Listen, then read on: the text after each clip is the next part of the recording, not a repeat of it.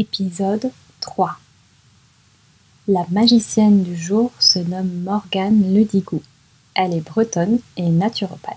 Morgane a débuté sa carrière en tant qu'agronome et ça s'entend car son discours est teinté de métaphores à base de mains dans la terre, de charrues et de jardins.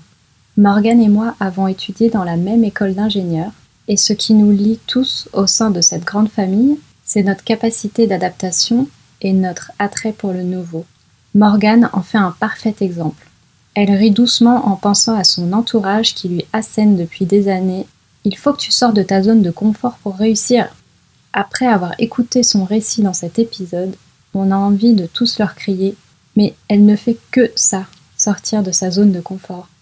Dans ce troisième épisode des Magiciennes 2.0, Morgane nous livre un témoignage authentique, sincère et sans tabou. Elle nous fait part de son parcours du combattant pour parvenir enfin à trouver ce qu'elle prend plaisir à faire dans son métier. Elle passe par de nombreuses étapes, souvent laborieuses, tombe, se relève, ne perd pas espoir, garde la foi, car elle sait qu'elle est sur la bonne voie, même si le chemin n'est pas tout rose, elle sait qu'elle s'en rapproche. À celles et ceux qui souhaiteraient se lancer, elle leur dit ne lâchez rien. Si on est appelé, il faut y aller.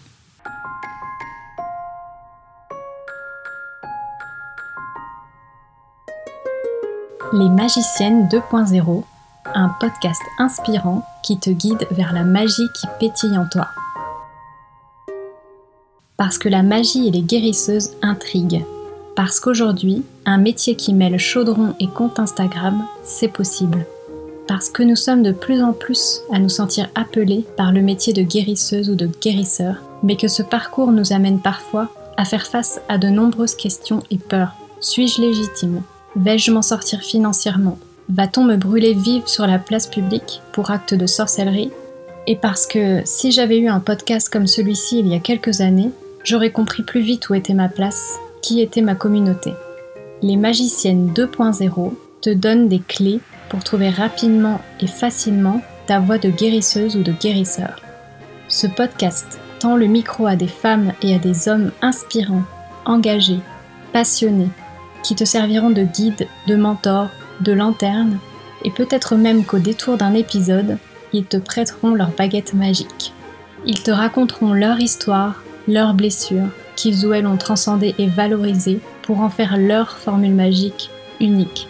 Ce podcast, c'est aussi ta communauté, ta famille d'âmes. Tu n'es plus seul à vouloir guérir le monde, tu es des milliers.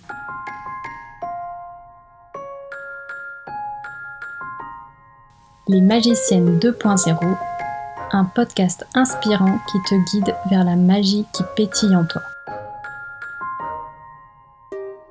Bonjour Morgane. Bonjour Constance. Alors Morgane, tu es naturopathe, tu es installée à Saint-Malo? Tout à fait. Oui, c'est ça. Quel âge tu as? Euh, alors je dois avoir 34 ans. C'est vrai que je compte plus depuis mes 30 ans, mais euh, c'est ça, on se rapproche 34, 35 dans ces eaux-là. D'accord.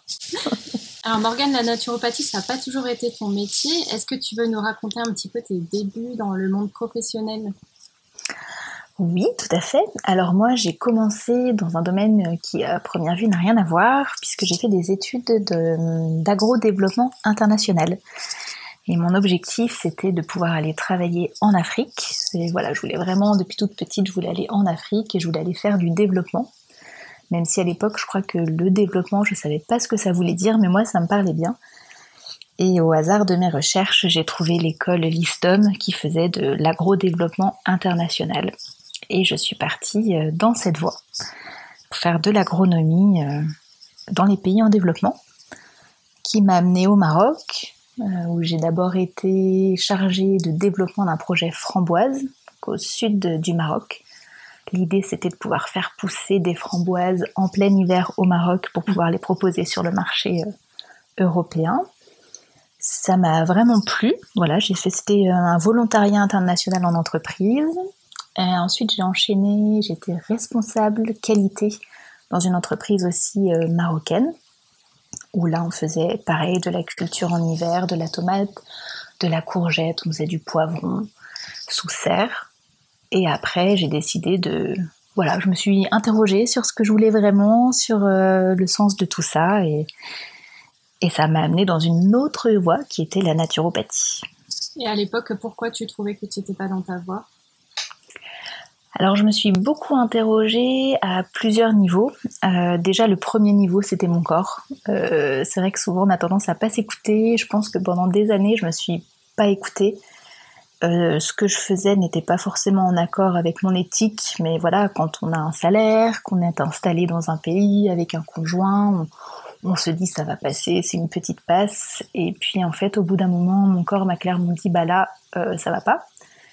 C'était une période où j'ai perdu beaucoup de poids, où j'avais énormément de problèmes digestifs, et je me suis dit, bon, euh, va peut-être falloir faire quelque chose si tu veux pas perdre un os, clairement. Ma famille était très inquiète. Et, euh, et l'autre facteur un petit peu déclenchant, je me suis dit, bon, bah, on fait de la tomate et autres légumes de contre-saison. Euh, qu'on ramassait très très vert. Hein. Il faut savoir que la tomate qui est produite au Maroc, quand elle est récoltée, elle est euh, orange verte, puisqu'il lui faut quand même le temps de voyager. Et je me suis interrogée sur le sens de la valeur nutritionnelle euh, de ce qu'on produisait.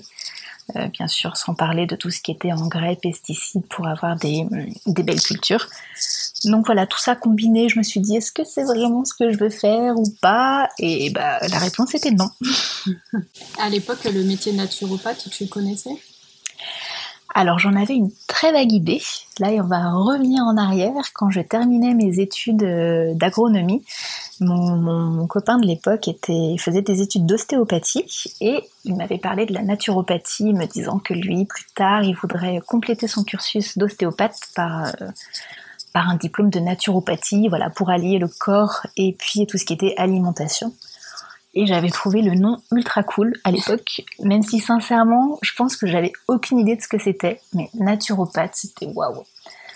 Et donc j'ai mis ça dans un coin de ma tête pendant quelques années.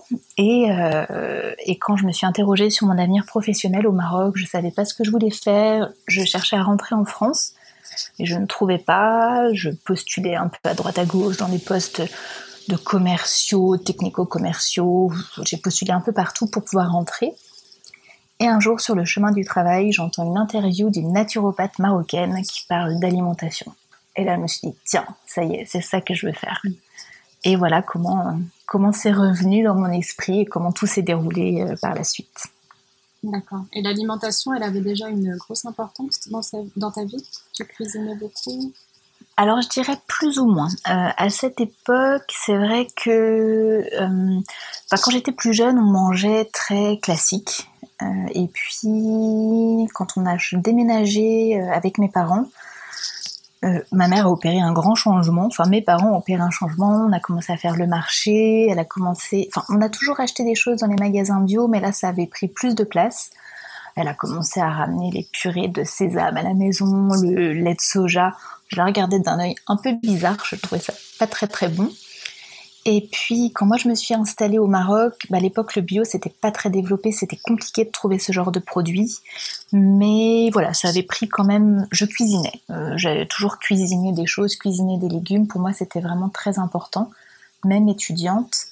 Et c'est quand j'ai commencé à, à, vraiment avoir des problèmes digestifs où je me suis re-questionnée sur euh, l'alimentation j'ai commencé à regarder des blogs, des choses pour euh, bah, mieux manger, plus équilibré retrouver de l'énergie. Donc ça a quand même toujours tenu une place importante et de plus en plus importante avec les années.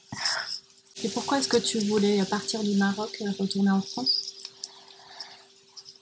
Alors je dirais la première raison c'est que malgré tout, être une femme blanche jeune au Maroc, c'est pas toujours évident. Mhm. Euh, je sais que j'ai des copines qui se plaisent énormément et qui veulent pas rentrer, mais c'est quand même un beau challenge. Euh, moi, dans mon entreprise, donc je faisais de la qualité, mais ce que je voulais faire, c'était de l'agronomie parce que ça m'éclate d'avoir les mains dans la terre. Et en fait, j'ai été bloquée bah, parce que le poste de, enfin de, ah j'ai mangé son nom la personne qui s'occupait de tout le développement agronomique était déjà en place. Et, euh, en fait, j'avais pas, je, je, trouvais pas ma place dans cette organisation. Je ne pouvais pas évoluer là-dedans. Et puis à l'époque, on avait euh, un désir d'enfant un peu lointain, mais on en parlait. Et euh, les écoles sont très très chères. Donc voilà, bon an, ballon, on s'était dit, ben, on a vécu 4 ans au Maroc, on va faire autre chose. Et et puis voilà, la France, on se dit on va rentrer en France, on est quand même pas mal en France, il y a, il y a des choses chouettes à découvrir aussi. Donc tu rentres en France et tu te lances dans la naturopathie alors du coup, je rentre en France effectivement. Donc ça devait être en mai euh, quand j'ai entendu l'interview de la naturopathe. Je décide d'arrêter mes recherches de travail en France et de regarder un petit peu les écoles, regarder ce qui se fait. J'enchaîne par déposer des dossiers et je suis allée passer un entretien. Et je rentre en France effectivement en décembre 2013 pour une rentrée en janvier 2014 à Dijon. C'était quoi tes critères pour choisir une école? Alors le premier critère, on va pas se mentir, c'était le prix quand même, parce qu'il y a tous les prix d'école de naturopathie et j'avais un budget hmm, qui me paraissait très raisonnable, mais il y a des écoles qui sont vraiment, pour moi, enfin à l'époque, qui étaient déraisonnables. L'autre critère, je voulais que ce soit une école qui adhère à la FENA. Avant, ça s'appelait FENAMAN, mais maintenant c'est la FENA en vue euh, bah voilà, d'une reconnaissance de, de, la pratique, au moins que je sois sûre que mon diplôme puisse avoir euh, une passerelle pour être reconnu. Je voulais une rentrée en janvier aussi. Et puis, ce qui m'a vraiment fait choisir Dijon, enfin, il y a encore deux critères, j'étais assez exigeante peut-être, mais euh, voilà, l'école de Dijon proposait un clinica où on pouvait tous les mercredis s'entraîner sur, euh, bah, sur des, clients qui venaient en temps réel pour faire du massage, pour faire des, des consultes de naturopathie. Et puis l'école mettait aussi en avant à l'époque un possible voyage au Sénégal pour rencontrer des, guérisseurs, enfin voilà, rencontrer la culture. Et moi j'avais quand même toujours cette Afrique qui m'appelait. Et euh, voilà, j'ai choisi cette école. Et euh, comment réagit ta famille et ton entourage euh, par ton nouveau choix? Alors ça a été assez contrasté. Mon conjoint de l'époque, qui était après devenu mon mari, m'a quand même beaucoup soutenu. Enfin, je même pas quand même. Il m'a vraiment soutenu dans mon choix. Il a vu que c'était important pour moi et il a jamais mis de frein. En fait, il m'a toujours encouragé, soutenu. Même par la suite, quand on s'est séparés, il a toujours continué à croire en moi. Et ça, pour ça, je suis vraiment très reconnaissant. Et ma famille, ça a été plus contrasté parce que bah, j'avais quand même une bonne place au Maroc, un bon salaire, un, beau logement. Et ils avaient du mal à comprendre que je puisse tout quitter pour recommencer quelque chose à zéro, une profession qui n'est pas reconnue. Voilà, qu'est-ce que tu vas faire, comment tu vas vivre?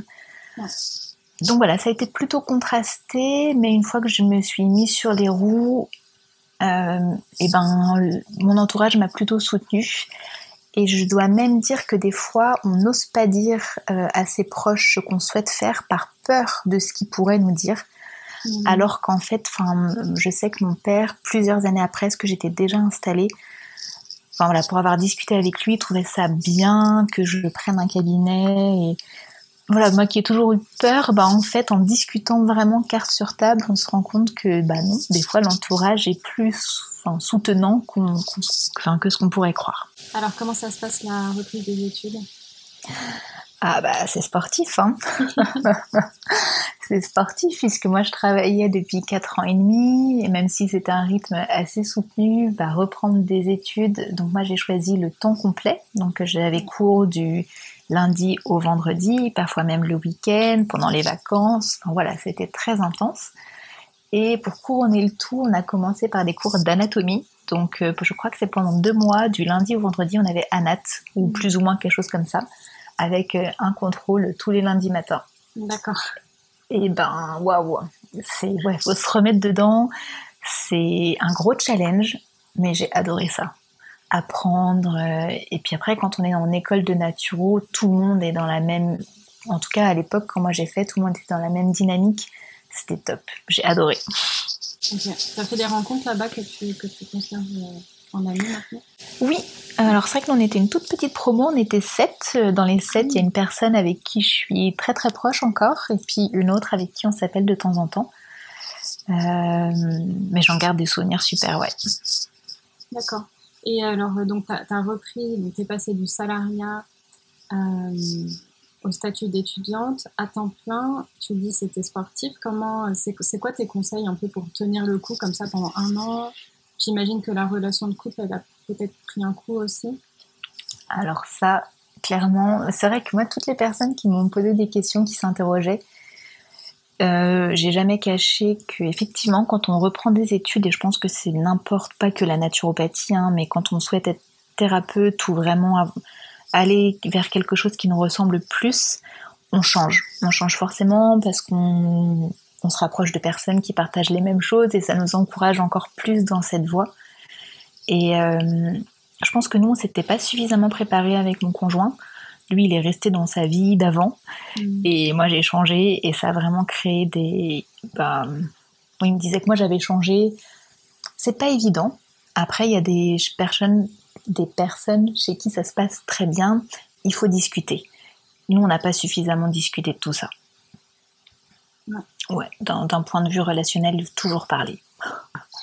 Et comment, comment ça, tu as changé? Qu'est-ce qui a changé chez toi? Alors j'ai commencé à faire plein de tests euh, sur l'alimentation notamment.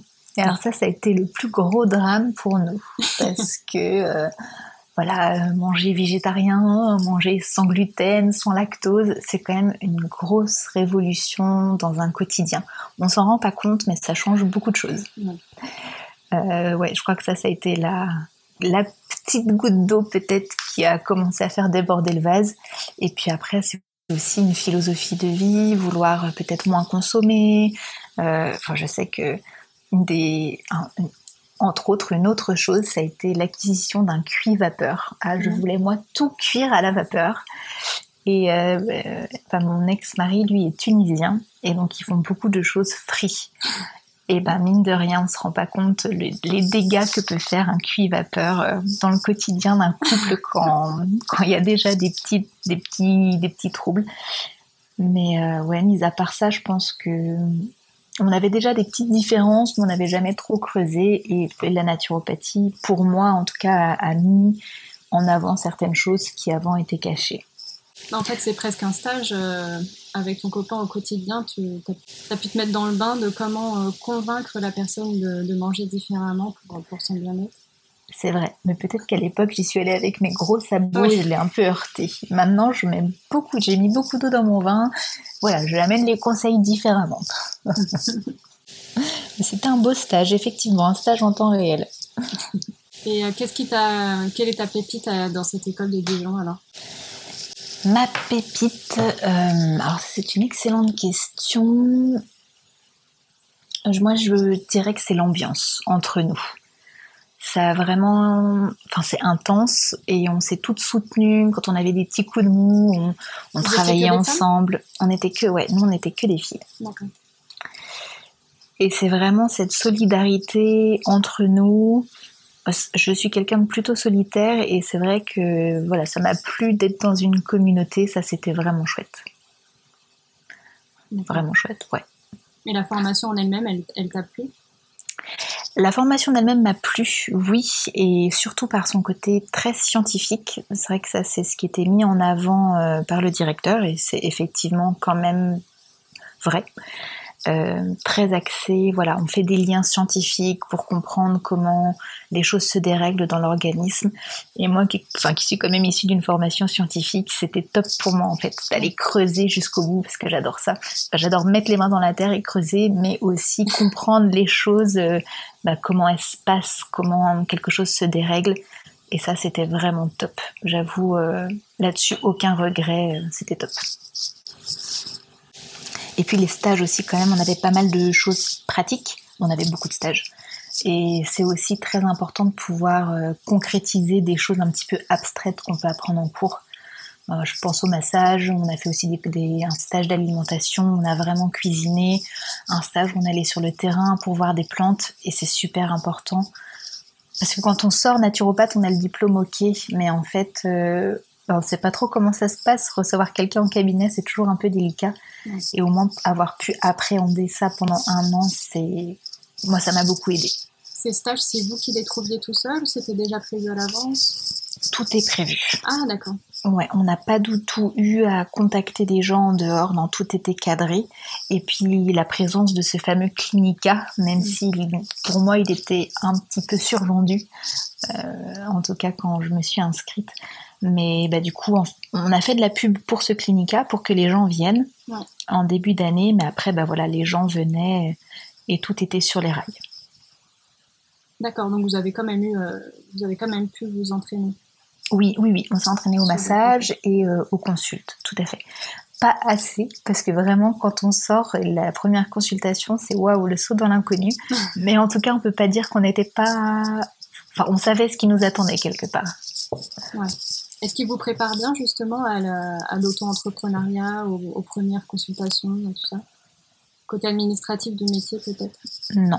Non. non. Euh, en fin d'année, on a eu un cours euh, de business plan, ça s'appelait je crois, pour voilà nous dire ce à quoi il faut penser, qu'est-ce qu'il faut qu'on achète. Mais sincèrement, on n'est jamais suffisamment préparé. Rien que monter le statut d'auto-entrepreneur, c'est voilà comment on fait. Je pense que c'est quand j'ai passé le, le diplôme final de la FENA, où on a eu la, une demi-journée où là on nous a plus parlé de voilà comment ça va se passer, comment est-ce qu'on choisit son statut. Je crois que c'était à ce moment-là où moi j'ai appris le plus de choses. Mais après non, on n'est pas suffisamment préparé. Et, puis sincèrement, euh, les écoles nous vendent une rentabilité à 3 ans ou à 5 ans. Mm. Euh, en vrai, c'est un petit peu différent et je pense qu'on n'en a pas conscience. En tout cas, moi, j'en avais pas conscience. Non, j'étais pas prête. Mais c'est bien parce qu'on apprend tout seul du coup. Oui. Mais il faut le savoir. Et tu, tu parles d'un examen final de la FENA, donc vous avez un contrôle continu à l'école qui vous permet d'accéder ou non au, au, diplôme et en plus vous passez quelque chose de la FENA. C'est ça, il y avait un contrôle continu, il y avait un mémoire avec une soutenance. Donc ça, c'était en interne à l'école et on avait pour toutes les écoles de la FENA. Alors je ne sais pas si ça fonctionne encore comme ça maintenant, mais en 2014, c'était encore comme ça. Toutes les écoles de la Enfin, toutes les écoles se réunissaient, c'était à Paris, et on passait un grand QCM sur tous les sujets de la naturo pour savoir si oui ou non on avait retenu tout ça. Et du coup, ça donne alors, je, crois, enfin, ça donne rien du tout. C'est pas un diplôme en soi, mais ça permet de valider, euh, bah, de valider le cursus scolaire d'une année. D'accord. Et euh, avec le recul, tu as trouvé ça compliqué euh, de passer ce diplôme? On était par contre pour le coup très très bien préparés. Ouais. ça là-dessus, on était bien préparés au genre de questions et tout ça, donc ça, ça rajoute un petit stress, mais on est là-dessus, on était très bien préparés tes camarades de classe euh, sont devenus naturopathes, sont naturopathes aujourd'hui? Alors pas tout le monde, non. Pas tout le monde parce qu'au final, ben, être naturopathe, c'est joli, j'adore ce nom naturopathe, mais, euh, mais ça parle pas aux gens. C'est voilà quand le métier de naturopathe, oh, on m'a tout dit. Hein. On m'a dit, euh, ouais, t'es naturopathe, ça veut dire que tu manges tes pâtes nature. Enfin, c'est vraiment on entend tout et son contraire, où les gens pensent qu'on n'utilise que des choses euh, enfin, naturelles, qu'on est très extrémiste quelque part. Donc s'installer, c'est un petit peu plus compliqué que ce qui n'y paraît. Et puis il y a des gens qui veulent pas en fait, il y a des gens qui souhaitent faire autre chose ou rester dans leur branche mais garder ce savoir pour leur famille. Donc non, de mes collègues, tout le monde n'est pas installé et certaines ont fait comme moi des tentatives un petit peu à droite, à gauche et cherchent encore leur chemin. Euh, de mémoire, j'ai deux personnes qui étaient en parallèle de, enfin de, de, ma classe à moi, qui elle était en temps partiel, qui se sont installées et qui fonctionnent bien. Donc ça dépend aussi du tempérament de chacun, je pense. Oui. Alors justement, raconte-nous comment tes premières années, ton installation, tout ça. Alors, je me suis lancée en février 2015. J'ai créé mon statut d'auto-entrepreneur et au départ, j'avais une pièce dans la maison euh, où on habitait. J'ai reçu très très peu de monde parce qu'en fait, bah, ça fait peur. Ça fait peur de se lancer, ça fait peur de recevoir des gens. C'est une grande responsabilité. Et j'en avais pas du tout conscience. En fait, il faut savoir que moi, quand j'ai voulu être naturopathe, je me suis pas dit ça va pas marcher ou comment est-ce que je vais gagner ma vie. Voilà, j'ai foncé. Je voulais être naturopathe, je me suis pas questionnée comment je vais faire. Non, pour moi, voilà, c'était une évidence, ça allait fonctionner. Je me suis pas, je me suis pas posé de problème en amont. Je pense que ma famille s'en est suffisamment posé pour moi. Mais par contre, effectivement, bah, quand on s'installe, aïe, comment on se fait connaître euh, Qu'est-ce que je vais faire Est-ce que je suis pertinente C'est à ce moment-là que les questions se sont posées. Et donc au départ, un cabinet chez moi. Et c'est pas ça qui m'a fait vivre au tout départ. Je me suis plutôt euh, enfin, présentée auprès des crèches. Parce que moi, je voulais plutôt travailler. Enfin, c'est pas de la naturopathie classique. Déjà, moi, ça me parlait pas trop être dans un cabinet. J'ai jamais été enfermée dans un bureau. C'est vrai que quand j'étais agro, j'étais tout le temps dehors et ça, ça me plaisait. Donc, je me voyais pas trop être dans un cabinet et je voulais plutôt parler du mieux manger. Et pour que ça touche le plus de monde, bah, c'était plutôt les enfants. Et donc j'ai démarché des crèches. Je me rappelle, on a fait des plaquettes avec ma sœur pour démarcher des crèches, pour voilà, euh, des crèches, des écoles. Et j'ai commencé par là avec trois heures par semaine dans une crèche. On a fait un petit potager, on faisait des recettes de cuisine, des petits massages. C'était vraiment chouette. Et c'est comme ça que j'ai vraiment commencé ma vie de naturopathe, en vérité. Et après, j'ai pris un cabinet un petit peu plus tard. Et je me rappelle, la première consultation que j'ai faite, c'était le jour de mon anniversaire. Mm. Donc là, on était déjà en 2016, je pense. Et, euh, et waouh, je pense que ça m'a marqué, je m'en rappellerai toujours. C'est une grande responsabilité finalement que d'être naturopathe. Et j'ai commencé un petit peu comme ça. Et pour me faire connaître, j'ai fait du groupon. Alors le groupon, c'est top, hein, ça draine énormément de monde. Par contre, on gagne rien du tout et les gens sont pas très fidèles. Ils viennent une première fois parce que c'est peu cher, mais après ils reviennent pas. Donc voilà comment j'ai commencé finalement. Comment tu fais pour t'en sortir financièrement alors? Ça, ça, dure combien de temps cette période où tu travailles un peu en crèche et tu as ton cabinet qui fonctionne pas vraiment bien? Alors ça a duré un certain temps parce qu'en fait j'ai pris mon cabinet en 2016. Ah, je sais même plus exactement les dates, mais euh, parce qu'en fait, en parallèle de, tout ça, au niveau perso, c'était aussi le grand chambardement. Donc, au niveau professionnel et au niveau perso, ça a été des années un petit peu explosives. Je me suis séparée de mon mari, j'ai pris le cabinet dans la foulée, donc peut-être qu'on était déjà plus ensemble. Et du coup, bah là, ça veut dire euh, qu'il a fallu que je reprenne un logement à moi toute seule, du coup, là, j'ai gardé des enfants. Donc, je gardais des enfants à la sortie de l'école, ce qui me permettait de garder mon cabinet la journée, de garder la crèche, et je faisais en plus des gardes d'enfants le matin. Donc, c'était assez euh, sportif, en fait, pour, euh, pour tout combiner. Et après, ouais, financièrement parlant, ça c'est vraiment la, la, grosse question en fait on n'imagine pas, mais il y a toutes ces charges, toutes ces choses que être auto-entrepreneur, être auto-entrepreneur, c'est top parce que si on gagne rien, on paye rien. Mais il y a quand même des charges quand on gagne un petit peu d'argent. Donc il faut, ouais, il faut penser à tout. Donc ouais, j'ai gardé des enfants au tout départ. D'accord. Est-ce qu'il y avait des gens qui pouvaient te conseiller au niveau financier justement comment bien gérer ton entreprise? Je pense qu'il y a des gens. Euh, moi j'ai, je me suis rapprochée de la chambre de commerce et d'industrie et d'une autre structure dont j'ai mangé le nom, mais en fait le et de l'URSSAF aussi. Je m'étais, je m'étais déplacée à l'URSSAF. C'est compliqué. Euh, le métier de naturopathe ne rentre dans aucune case. Donc en fait, on me renvoyait d'une instance à l'autre et personne n'était en, vraiment en mesure de me renseigner sur comment il fallait faire.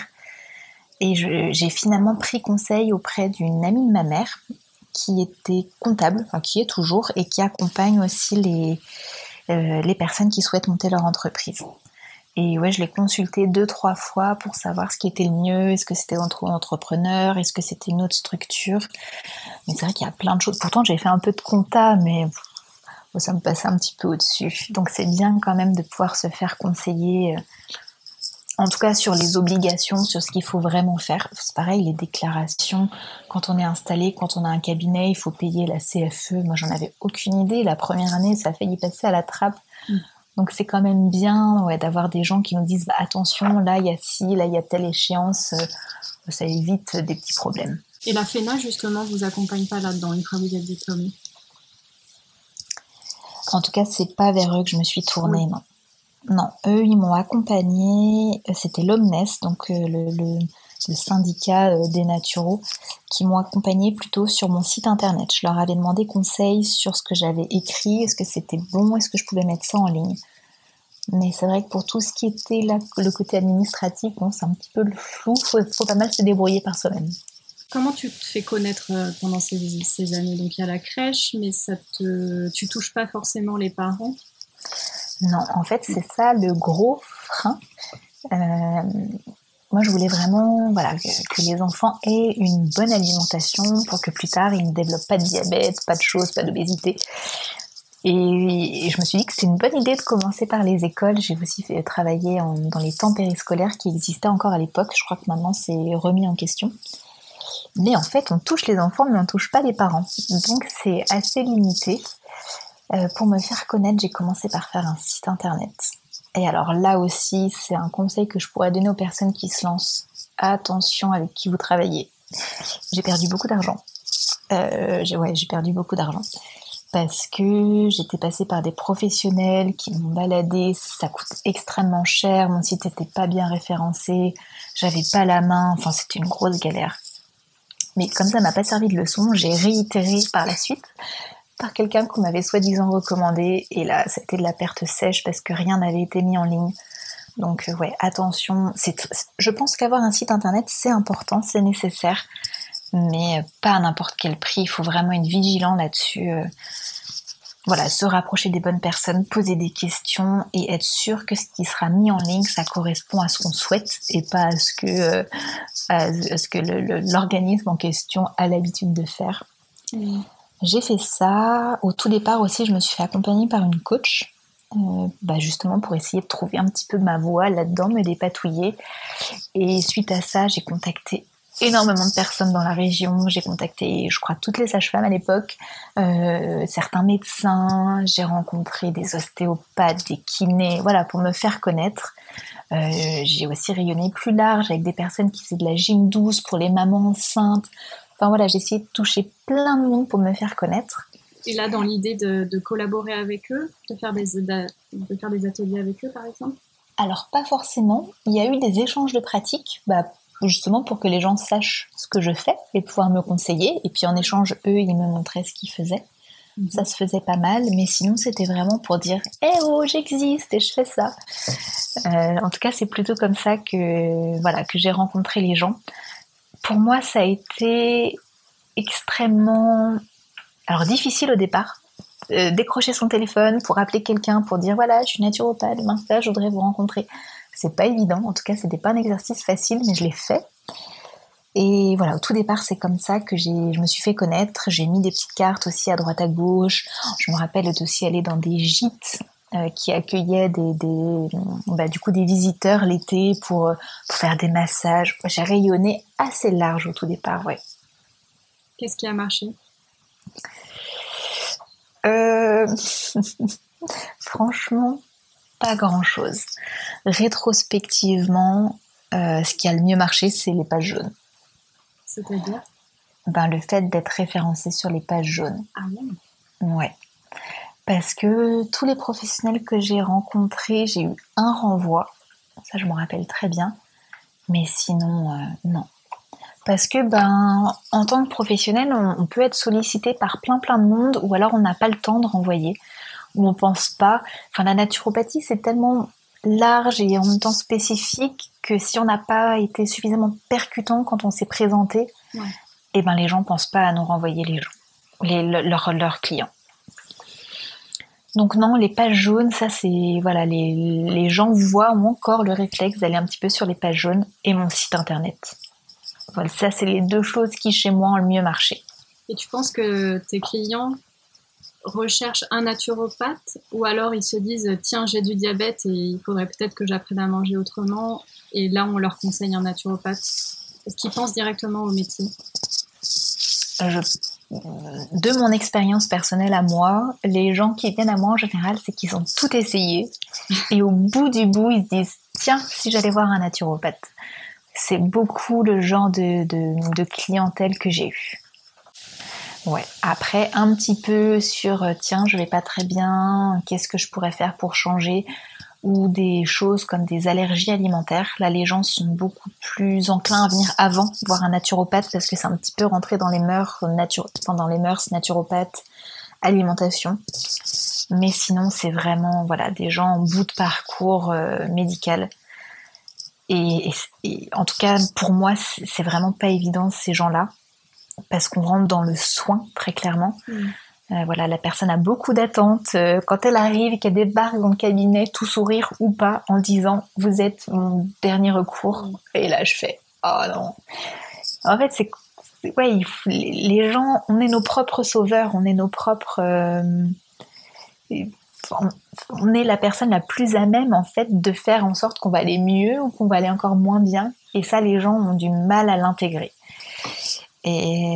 Et, puis après, c'est vrai que c'est compliqué, hein, en tout cas pour moi, des pathologies euh, diagnostiquées ou non par les médecins, euh, des gens polymédiqués, et il faut. Non, moi, c'est clairement des choses où je me suis rendu compte que bah, je m'éclatais pas du tout parce que c'est très contraignant. Mais voilà, il faut expérimenter un petit peu pour se dire bah ça j'arrive à accompagner, ça me plaît d'accompagner, je, prends plaisir à accompagner ou ça pas du tout.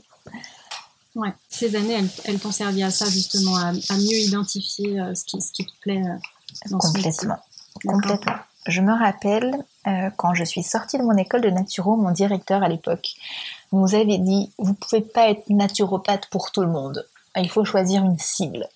Et alors à l'époque, franchement, on s'est regardé avec mes collègues, on s'est dit Mais qu'est-ce qu'il nous raconte Enfin, déjà, ça nous paraissait assez délicat de gagner sa vie en étant naturopathe pour tout le monde. Alors si en plus on resserre en disant moi je reçois que les sportifs, ça nous paraissait impossible de gagner notre vie.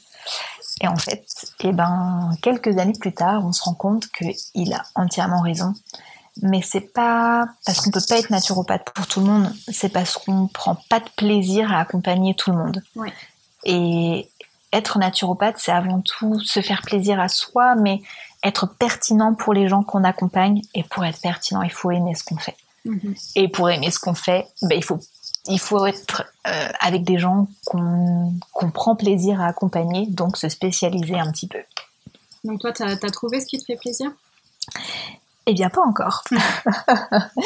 pas encore. Euh, non, malgré tout, je sais ce que là où je prends pas de plaisir, là où je me sens pas pleinement pertinente, mais j'ai pas encore trouvé mon cœur de cible. Et là aussi, l'entourage n'aide pas. Euh, et par entourage, j'entends professionnel au sens large. Euh, je me rappelle au tout départ, donc moi c'était accompagner les enfants, mais voilà, les enfants, je me suis tournée vers les femmes enceintes. Et à l'époque, je n'avais moi-même jamais été enceinte, j'avais pas d'enfants. Et des professionnels me disaient, mais est-ce que vraiment vous pouvez accompagner des femmes enceintes quand vous savez pas de quoi vous parlez? Et ben ça c'est waouh on se dit pourquoi est-ce que est-ce que j'ai raison est-ce que j'ai pas raison qui a tort?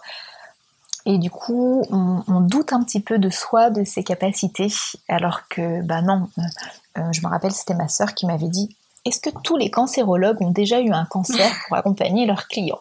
Bon, clairement, je ne pense pas. Donc, on peut être pertinent euh, du moment que, ouais, on est passionné, quoi. Donc toi, ce qui te passionne, c'est quand même la cuisine? Ce qui me passionne, c'est la cuisine, oui. Euh, j'adore ça. J'ai fait des ateliers de cuisine, j'ai cuisiné pendant des stages, mais je crois qu'il manque encore quelque chose. J'aime ça, mais voilà, peut-être qu'il faut encore le lier. Ce qui me manque, c'est un petit côté agro, quoi. Ou peut-être faire pousser les plantes et puis après faire les ateliers cuisine derrière. Je pense que là, on aurait bouclé la boucle. Ah oui, je vois bien. Et euh, ces ateliers cuisine, tu les as animés auprès d'un public euh, plutôt varié, hein, des ados, des adultes? Alors, les cours de cuisine en eux-mêmes, c'était plutôt des adultes. D'accord. Euh, où là, j'avais, je proposais des ateliers et puis les gens venaient, donc ça se passait chez moi. Sur un thème en particulier Tout à fait. Euh, il y avait la cuisine végétarienne, il y avait les super aliments, il y avait les petits déjeuners, enfin des thématiques assez variées. Et donc là, je faisais de la pub dans mon cabinet. C'était beaucoup des gens qui étaient déjà venus me voir, qui venaient en atelier. Mhm. Et puis j'ai fait des cours de cuisine. Donc là, c'était, j'ai fait ça deux fois. pour des stages d'ados. Donc c'était des stages de coaching pour, pour adolescents. Et moi, je venais faire la cuisine pour eux, sur la thématique sans gluten, sans lactose. Donc là aussi, gros challenge euh, sur des ados qui mangent que de la viande et que des pâtes. Euh, mais c'était, des beaux challenges. Et le dernier que j'ai fait, c'était des adultes cette fois-ci, pareil en coaching euh, alimentation et plus coaching de vie. Et là, c'était vegan. Ouais, là aussi, c'est on se rend pas compte en fait, mais les gens n'ont pas du tout l'habitude de, manger ce genre de nourriture, sauf les initiés bien sûr. Mais voilà, trouver des recettes qui vont plaire, que les gens aient envie de goûter, il faut, que ça donne envie. Pour moi, c'est un gros challenge. Surtout qu'à cette époque-là, mon petit n'avait que quelques mois, donc euh, ouais, gros challenge. Adoré, j'adorais faire ça. Et ces gens qui viennent aux ateliers, qu'est-ce qu'ils cherchent alors? S'ils sont pas forcément branchés véganisme, euh, sans gluten? Je pense qu'ils viennent chercher de l'information. Et à la base, il y a quand même euh, un mal-être. C'est pas un mal-être, le mot est très mal choisi. Euh, ils sentent qu'au niveau digestif ou au niveau énergie, c'est pas top. Et quand même, maintenant, le gluten et le lactose sont de plus en plus pointés du doigt. Sur Internet, on peut lire tout et son contraire. Donc les gens se questionnent. Et ils viennent pour ça, ouais, par curiosité. Moi, les gens que j'ai eus, c'était beaucoup de curiosité. Et c'est ça qui me plaît en fait, parce que quand les gens sont curieux, on peut leur passer de l'information. Oui, quand c'est eux qui sont demandeurs en fait. Tout à fait. Mm. Alors tu m'as aussi dit que tu avais travaillé dans, en tant que vendeuse conseillère naturo en magasin. Ouais. Est-ce que tu as envie de nous raconter un peu comment ça s'est passé? Quelle est l'ambiance? Qu'est-ce que tu en retires? Bah oui, bien sûr, on va partager ça. Euh, alors ce qu'il faut savoir, c'est que quand j'ai fait ça, c'est que j'étais vraiment au bout du bout financier c'est-à-dire que j'étais allée au bout de ce que je pouvais en cabinet. Euh, je ne gagnais plus suffisamment pour vivre. Ça a été un moment où il a fallu prendre une décision radicale euh, pour euh, payer mon loyer. Parce que voilà, j'avais fait des choix, j'essayais de développer quelque chose, non en France, mais au Maroc, qui n'a pas fonctionné. Et du coup, voilà, là, il fallait prendre une décision et souvent, quand on est au pied du mur, ou en tout cas quand c'est juste, bah, des choses se débloquent. Et là, j'ai trouvé extrêmement rapidement euh, un poste dans un magasin bio à Bordeaux. Donc j'ai quitté ma Bretagne pour Bordeaux. Et, euh, donc là, j'étais conseillère vendeuse euh, spécialisée du rayon complément alimentaire et bien-être. Et bah, ça se passe, euh, bah, ça se passe bien quand l'ambiance est bien au magasin, c'est chouette. Hein. là, on réintègre, on quitte euh, une structure où on est un petit peu tout seul et euh, on arrive en magasin dans une équipe. Par contre, c'est, en tout cas pour moi, où j'aime bien faire du conseil, on est très limité en magasin. Les gens viennent, il faut conseiller quelque chose tout de suite. On n'a pas le temps de dire bah oui, mais est-ce que vous prenez tel ou tel médicament et quels sont vos antécédents? On n'a pas le temps c'est de la vente euh, tac tac quoi. Il faut mm. être pertinent tout de suite. Et les clients sont extrêmement exigeants pour la plupart. Euh, ça, ça m'a pas vraiment plu. En tout cas, ça correspond pas à mon éthique en fait. Moi, j'aime bien discuter, échanger, partager. Et là, ben, on n'est pas là-dedans. Et malgré tout, il faut vendre. Enfin, c'est normal. Hein, le magasin a besoin de vendre pour vivre. Mais moi, j'ai pas ce, cette petite appétence commerciale, ça me manque grandement. Et du coup, euh, je me suis très vite ennuyée finalement. Et là, à cette époque-là, tu, tu ne faisais plus de consultation? Non, j'avais pas le temps. J'en ai fait un tout petit peu en ligne. En fait, il faut savoir que donc j'ai gardé mon statut d'auto-entrepreneur tout, d'auto-entrepreneur tout le temps parce que ça me paraissait important mais c'est quand même plein de démarches. Quand on déménage, il faut changer son adresse à l'URSSAF, il faut changer son adresse pour son assurance. Et au final, bah, c'est beaucoup d'administratif, mais j'avais pas de local pour exercer. Et, et en plus, euh, mon, mon, employeur ne souhaitait pas que je fasse du recrutement en magasin. Ah, je n'avais pas le droit de dire que j'étais naturopathe pour les recevoir. Donc c'était enfin, arrivant dans une nouvelle ville, quand on peut pas dire je suis naturopathe, je peux vous recevoir, c'est assez compliqué de faire perdurer son activité. Donc j'ai plutôt continué avec des gens de Saint-Malo ou des gens que m'envoyaient d'autres professionnels euh, amis, on va dire. Mais j'ai très très peu, enfin j'ai gardé mon statut pour dire, mais euh, j'ai dû faire une ou deux consultes peut-être en huit mois, trois à tout casser. Ouais, donc au bout de huit mois, tu, tu en as marre et tu, tu démissionnes. Voilà, au bout de huit mois, alors moi j'en ai marre parce que je ne m'épanouis pas, euh, professionnellement parlant, et mon cerveau, j'ai l'impression qu'il marche complètement au ralenti, ce qui est assez désagréable. Et puis mon conjoint qui m'a suivi euh, à Bordeaux n'aime pas trop Bordeaux. Euh, la Bretagne lui manque et voilà, on décide de rentrer. Est-ce que tu as l'impression que pendant ces huit mois, tout, tout, ce que tu as appris à l'école ça part un peu de ton cerveau? Oui, un petit peu. Et en même temps, enfin, c'est assez compliqué parce que je pense que à partir du moment où on arrête de pratiquer au quotidien toutes les disciplines, on arrête de faire ce genre de lien, ça part un petit peu, on a des réflexes qui s'arrêtent, mais ça reste sous-jacent quand même. Il y a des automatismes qui sont là, mais c'est surtout que j'apprenais plus en fait, j'apprenais plus suffisamment voilà, une fois qu'on sait où est le magnésium, où est le calcium, où, où sont l'arpagophytum peut-être, enfin les choses les plus demandées, bah, en dehors de ça, c'est assez limité. Est-ce que tu perds confiance en toi aussi quand tu n'exerces pas pendant 8 mois? Oui, on perd quand même confiance en soi. Bon, on perd un petit peu des, des réflexes. C'est, ouais, on se dit est-ce que je suis encore capable de le faire? Et encore, on se dit, c'est surtout, est-ce que je suis pertinente? Voilà, c'est ça. Est-ce que je suis toujours pertinente? Parce que pendant ces huit mois, il s'est peut-être passé des choses et je suis pas au courant Voilà, est-ce que je vais encore savoir faire? Hmm. Mais ça revient vite quand même. Là-dessus, ça revient vite. Donc là, quand vous êtes rentré en Bretagne, c'est revenu alors c'est revenu et j'ai surtout eu de la chance ou finalement de hasard, c'est bien les choses, nous met en relation avec les bonnes personnes quand je suis rentrée en Bretagne, donc j'ai fait de la garde d'enfants avant de partir et j'ai gardé de très très bons contacts avec, euh, avec la, la mère de ces enfants-là, qui était aussi dans le, dans le bien-être, dans le soin.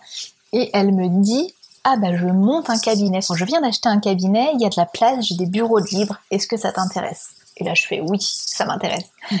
Donc là, c'est des bureaux très bien situés dans Saint-Malo, tout refait à neuf, top top. Et puis l'idée, c'est de créer une communauté, donc euh, différents professionnels. Et ça aussi, c'est bien parce que souvent, on est un petit peu isolé quand on s'installe à son compte au départ.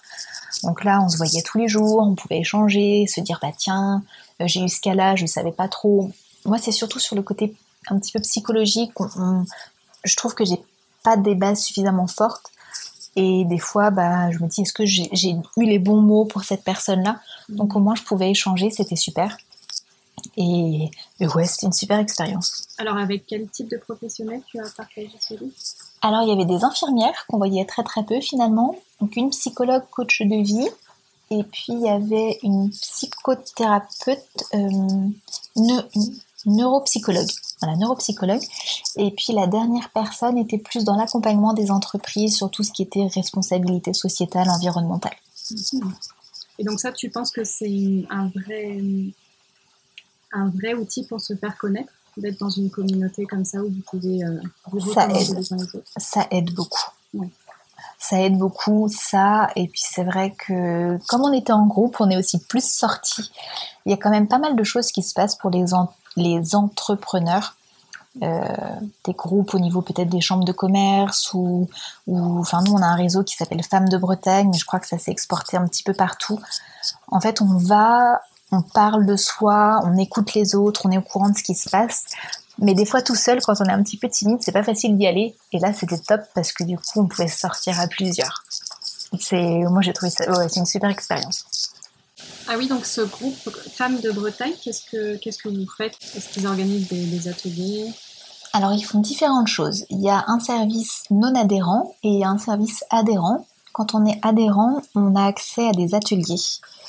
Euh, donc là, ils font des ateliers assez diversifiés où on peut être accompagné, en tout cas avoir des clés sur le côté euh, mon business. Euh, voilà, comment je gère, à quoi il faut que je pense, peut-être mes charges, mes choses, mes Enfin voilà, pour ça c'est assez bien fait. Et puis aussi euh, des choses pour prendre soin de soi en tant que thérapeute. Ouais, des ateliers assez diversifiés. Il y avait aussi des choses, je crois, sur la posture ou sur comment s'habiller. Enfin voilà, très diversifié. Et puis le service non adhérent, c'est des réunions où on, se présente. On parle euh, de soi, de son activité, de ses besoins aussi. On peut être en attente de quelque chose. Et puis chacun fait de même autour d'un verre. C'est plutôt sympathique. Donc ça permet autant de se faire connaître euh, au sein de ta communauté et aussi d'apprendre, de t'améliorer. Complètement. Après, c'est vrai qu'il y a énormément de choses comme ça qui existent. Moi, je sais que j'ai été approchée pour d'autres, euh, voilà, d'autres cercles de ce genre. Après, moi, je suis assez méfiante. Enfin, j'ai tendance à être un petit peu perchée, d'après certains, mais on peut aussi tomber sur des groupes où vraiment ça part dans tous les sens, ça n'a ni queue ni tête. On paye un abonnement pour finalement, enfin, pas d'efficacité, pas d'utilité. Donc il faut toujours, en fait, ce que j'ai appris, ce que j'ai pas toujours fait, mais ce que j'ai appris, c'est que il faut s'écouter. Quand on rencontre des gens, quand on entend parler d'un groupe X ou Y, il faut s'écouter dans le fond de soi on a toujours notre, cœur ou je sais pas notre intuition qui me dit ah non tu vois là c'est pas fait pour toi parce que si parce que ça. Parce que moi j'ai tendance à pas écouter ça et à raisonner par mon cerveau. Mon cerveau me dit bah, si tu vas rencontrer des gens ça va être bien. Mais en fin de compte je me rends compte que ma première intuition était rarement fausse. Donc il faut vraiment s'écouter en fait. Et quels sont tes outils aujourd'hui justement pour euh, apprendre à t'écouter? Euh, ben, m'écouter. Je crois que j'ai pas vraiment d'outils, c'est plutôt revenir à moi. Hum, ou peut-être euh, avoir le temps de faire un petit peu de yoga pour me recentrer. Je pars un petit peu dans tous les sens. Je me dis je vais essayer ci, je vais essayer ça. Je suis des fois je foisonne d'énergie, des fois j'en ai plus. Euh, donc oui, je crois que le yoga, moi, c'est l'outil qui m'aide le plus parce que je reprends du temps pour moi et après j'ai les idées plus claires. Mhm. Aujourd'hui, qu'est-ce que tu fais? Alors aujourd'hui, je continue à faire des consultations un petit peu de massage à domicile. Je, n'ai plus de cabinet attitré. C'est vrai que quelque chose dont on n'a pas parlé, mais quand on est femme, c'est assez important, c'est que quand on est auto-entrepreneur et qu'on a un enfant ou un désir d'enfant, eh ben on n'est pas couvert. On n'a pas de voilà, on n'a pas de congé maternité, on n'a rien. Et, et ben c'est pas facile, hein, c'est pas, c'est pas toujours évident. Il faut avoir un conjoint qui a les reins solides ou avoir des économies ou donc voilà. Quand j'ai eu mon petit, la question s'est posée et euh, j'ai décidé de reprendre à côté de mes consultations un travail du coup à plein temps. J'ai moins de temps pour faire des consultes, mais c'est quand même resté. Là, ça va faire un an que, que j'ai un emploi aussi à plein temps à côté et où j'arrive à avoir quelques consultes de temps en temps. Je suis plutôt contente parce que du coup là je fais plus de pub, je fais plus rien. Il y a que mon site internet qui marche et les pages jaunes et j'ai toujours un petit fond de roulement ou des gens qui reviennent. Donc je suis plutôt contente. Et à côté de ça, voilà, je suis restée dans le conseil, euh, mais cette fois-ci plus le conseil client, mais le conseil magasin. C'est autre chose, c'est une autre approche et c'est intéressant aussi. Donc, tu conseilles tous les magasins bio pour qui tu travailles sur quel complément alimentaire en particulier euh, acheter, enfin vendre? Hum, voilà, sur comment conseiller tel ou tel complément alimentaire, sur euh, est-ce qu'il y a euh, un ingrédient dans tel ou tel cosmétique? Et, et puis aussi, voilà, c'est sur les. On rentre toujours des nouveaux produits, donc je renseigne les magasins sur ces nouveaux produits. Et tu formes les vendeurs? Ah, je sais pas si on peut dire former, mais en tout cas, j'échange et je donne de l'information. Ouais. D'accord. Comment tu te vois dans, dans 10 ans? Qu'est-ce que tu fais? Euh, où, est ta, où est ta place? Eh ben, J'espère que dans 10 ans, j'aurai vraiment trouvé ma place. Mais euh, non, au-delà de ça, je, j'ai pas mal travaillé sur moi ces dernières années et le fait aussi de préparer cette interview, ça m'a permis de regarder, de faire une rétrospective de tout ce que j'ai déjà fait. Et en fait, je me rends compte que j'ai toujours eu dans un coin de ma tête, avant même de quitter le Maroc, donc ça fait quand même euh, plus de 5 ans, l'idée, l'envie de faire un jardin. Parce que, bah, comme je disais tout à l'heure, j'aime bien mettre les mains dans la terre et voir les choses pousser. Et je sais qu'on, ouais, j'avais visité pas mal de jardins, vu ce qui pouvait se faire, euh, la distillation, les huiles essentielles aussi, tout ça, c'est des choses qui m'intéressent. Dans dix ans, j'aimerais pouvoir, euh, non, dans dix ans, j'aurais concrétisé tout ça avec un jardin. Alors, quelle forme ça va prendre? Est-ce que je recevrai des gens pour visiter le jardin? Est-ce que ça sera un jardin que privé pour moi? Je ne sais pas, mais voilà, mon objectif prochain, c'est de faire pousser des plantes médicinales, aromatiques, euh, tout un tas de choses. De la couleur aussi, voilà, plein de choses. mais dans dix ans, j'aurai ce but. Ouais. Peut-être pour toi seul et tes enfants, ou peut-être dans un but euh, éducatif pour, les oh, Tout à fait. Et après, quelque chose aussi, je crois, qui me plairait. Je trouve que recevoir des gens en cabinet, c'est top. Être dans une communauté, c'est super. Mais en fait, moi, ce que j'ai envie, c'est vraiment de faire passer un message. Et pour moi, la nature, c'est primordial. Donc j'aimerais pouvoir recevoir plutôt dans un lieu qui me correspond, un lieu vert, avec de la nature. Alors est-ce que ça sera éco-responsable jusqu'au bout ou pas? Mais quelque chose qui me correspond plus. Pour moi, ça sera, enfin voilà, peut-être mettre une caravane ou je sais pas, un, mobilhome, un lieu au sein de mon jardin pour recevoir les gens. Euh, voilà, comme ça, quand ils arriveront chez moi, ils verront qu'on peut faire pousser des choses, peut-être même juste dans un bac, qu'on peut avoir son propre basilic, pourquoi pas ses feuilles de blette. Je crois que c'est ça que j'ai envie de transmettre. Ça fait longtemps que j'ai ça dans ma tête, mais je veux pas le voir, et là j'ai envie d'aller vers ça. Mmh. Et justement, je, me demandais, tu as eu un cabinet chez toi pendant un moment, là tu aimerais accueillir euh, des, des, personnes euh, sur ton jardin, c'est pas un problème pour toi de partager entre guillemets ta vie privée et ta vie euh, pro? Alors c'est pas un problème si c'est bien cloisonné. C'est vrai que la première fois que j'ai fait ça, c'était une pièce mais dans ma maison et ça j'aime pas trop. Parce que ah bah, les gens viennent avec leurs énergies, la maison a sa propre énergie et moi, encore à l'époque, j'avais pas d'enfant, mais là, non, j'ai envie de vraiment plus cloisonner et même pour moi avoir mon espace pro. C'est-à-dire que je peux, voilà, je quitte la maison, je vais travailler, même si c'est pas loin, mais dans ma tête, c'est plus clair. Et, et, en soi, pouvoir travailler de chez soi, mais c'est un bonheur, quoi. Ne pas avoir besoin de prendre la voiture, c'est, j'adorerais ça. Mm. Parce que là, en ce moment, tu habites à Saint-Malo, mais tu travailles à Rennes. Alors oui, puis j'habite même pas tout à fait à Saint-Malo, j'habite euh, à côté et ma maison et mon futur jardin qui sont en travaux euh, sont à côté de Dinan. Donc euh, jusqu'à présent j'avais 45 minutes de route on va dire et là maintenant mon entreprise a déménagé à Rennes. J'ai un peu trop de route pour moi et en tout cas c'est pas ma conception de la vie. Mmh. Alors j'ai encore quelques petites questions comme ça, je voudrais, parce que c'est un sujet qui nous intéresse, quel est ton rapport avec l'argent? Est-ce que, est que tu as des peurs face à ça? Est-ce que est tu as réussi à gagner ta vie euh, depuis que tu as fait l'école de naturopathie? Et euh, ouais, où t'en es à ce sujet?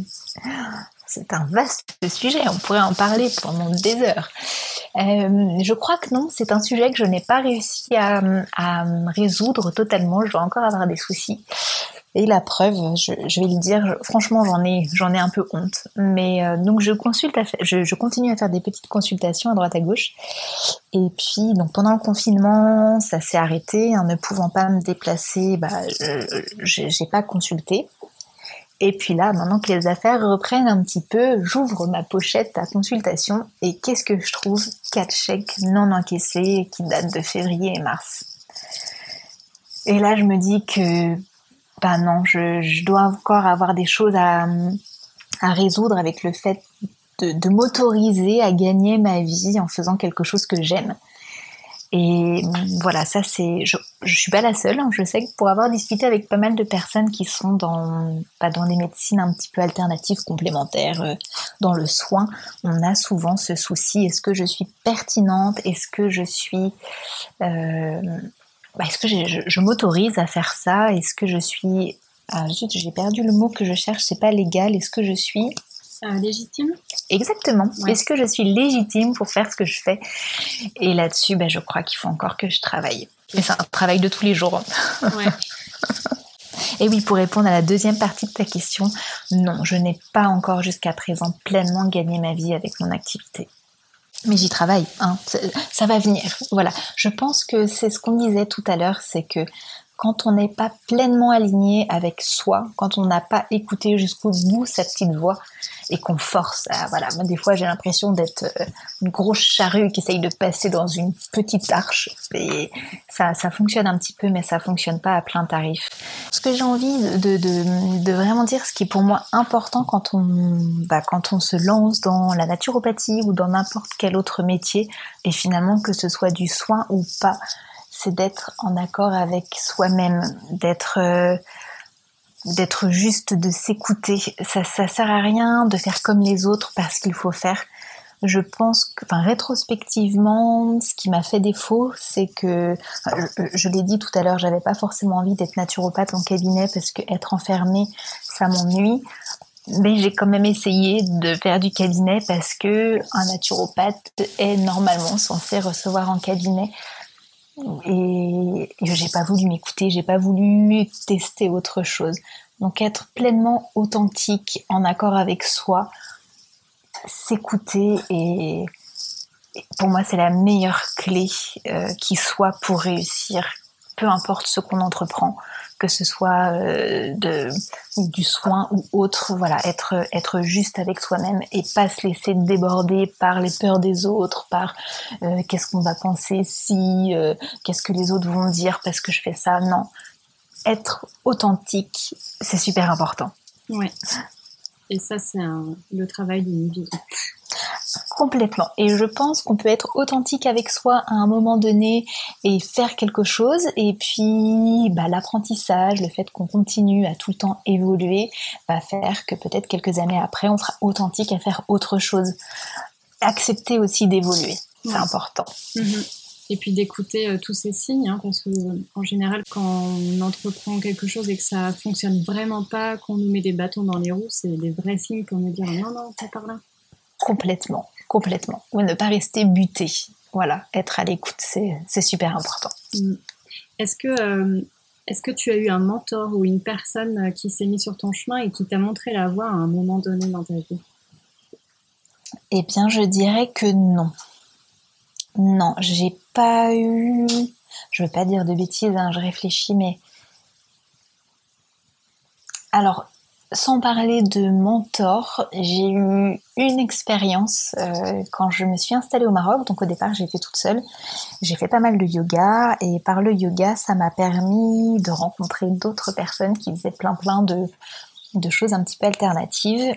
Et un jour, lors d'un stage de week-end euh, avec un ostéopathe très très branché, connecté avec l'univers et, les anges et, plein plein de choses, euh, lors du soin, il me dit à la fin toi plus tard, euh, tu seras thérapeute.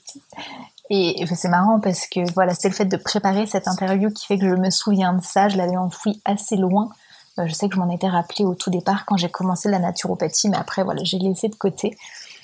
Et je voilà, c'était un petit signe. C'était vraiment le au tout départ de ma vie professionnelle en tant qu'agronome. Donc ouais, je me suis dit mais qu'est-ce qu'il me raconte? N'importe quoi. Et en fait, voilà, peut-être que j'ai rencontré pas mal de gens. C'était pas forcément des mentors, mais voilà, c'était ma prof de yoga. Après, c'était euh, euh, la personne dont j'ai parlé tout à l'heure qui m'a accompagnée quand j'ai monté mon statut. C'est vrai que je la connaissais un petit peu avant, euh, l'amie de ma mère. Mhm. Peut-être que c'est toutes ces petites choses qui m'ont conduit au final sur cette voie.